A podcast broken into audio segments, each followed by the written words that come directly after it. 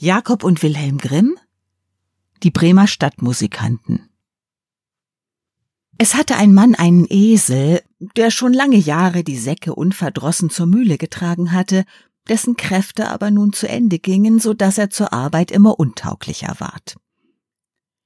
Da dachte der Herr daran, ihn aus dem Futter zu schaffen, aber der Esel merkte, dass kein guter Wind wehte, lief fort und machte sich auf den Weg nach Bremen. Dort, meinte er, könnte er ja Stadtmusikant werden. Als er ein Weilchen fortgegangen war, fand er einen Jagdhund auf dem Wege liegen, der jappte wie einer, der sich müde gelaufen hat. Nun, was jappst du so, pack an? fragte der Esel. Ach, sagte der Hund, weil ich alt bin und jeden Tag schwächer werde, auch auf der Jagd nicht mehr springen kann, hat mich mein Herr wollen totschlagen. Da hab ich Reis ausgenommen. Aber womit soll ich nun mein Brot verdienen? Weißt du was? sprach der Esel. Ich gehe nach Bremen und werde dort Stadtmusikant. Geh mit und lass dich auch bei der Musik annehmen. Ich spiele die Laute und du schlägst die Pauken. Der Hund war es zufrieden und sie gingen weiter. Es dauerte nicht lange, so saß da eine Katze an dem Weg und machte ein Gesicht wie drei Tage Regenwetter. Nun, was ist dir in die Quere gekommen, alter Bartputzer? fragte der Esel.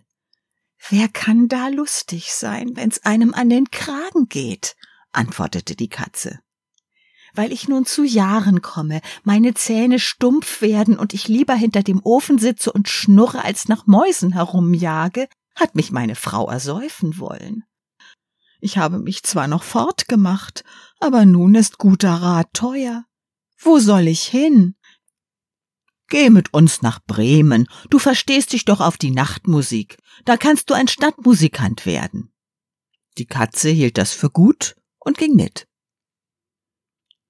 Darauf kamen die drei Landesflüchtigen an einem Hof vorbei, da saß auf dem Tor der Haushahn und schrie aus Leibeskräften.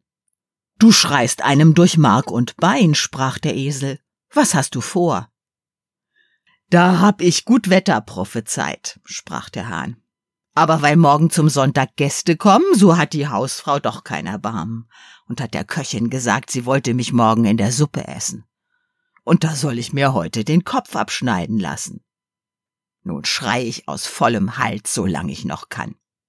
Ei, was, du Rotkopf, sagte der Esel, zieh lieber mit uns fort, wir gehen nach Bremen.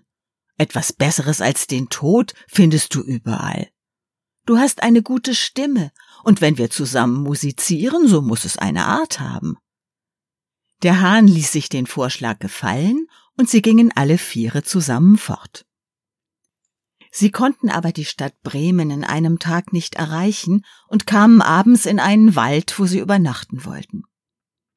Der Esel und der Hund legten sich unter einen großen Baum, die Katze und der Hahn machten sich in die Äste, der Hahn aber flog bis in die Spitze, wo es am sichersten für ihn war.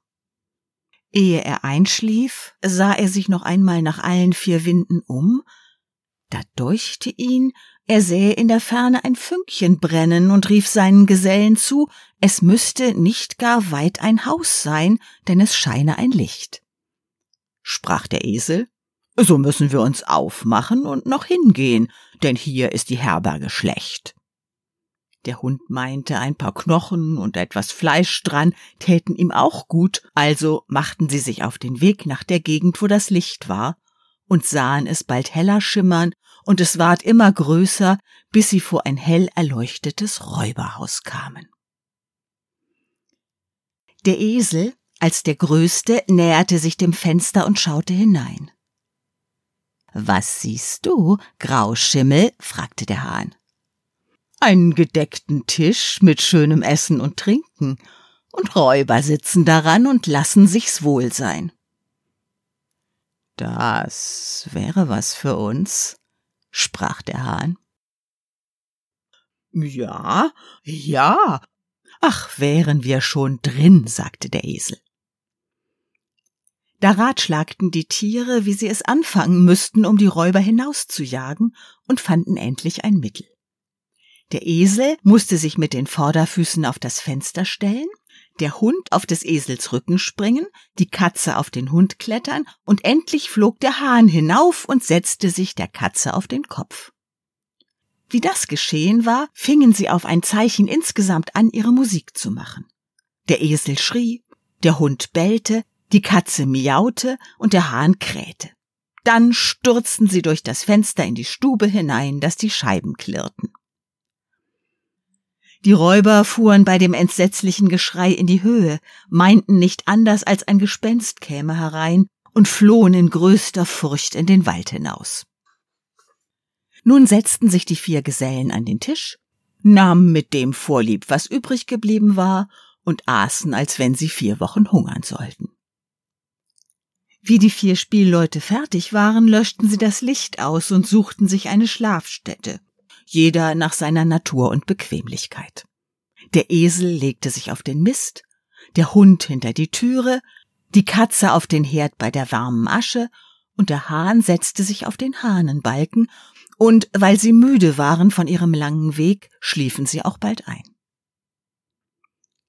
Als Mitternacht vorbei war und die Räuber von weitem sahen, dass kein Licht mehr im Haus brannte auch alles ruhig schien, sprach der Hauptmann, wir hätten uns doch nicht sollen ins Boxhorn jagen lassen, und hieß einen hingehen und das Haus untersuchen.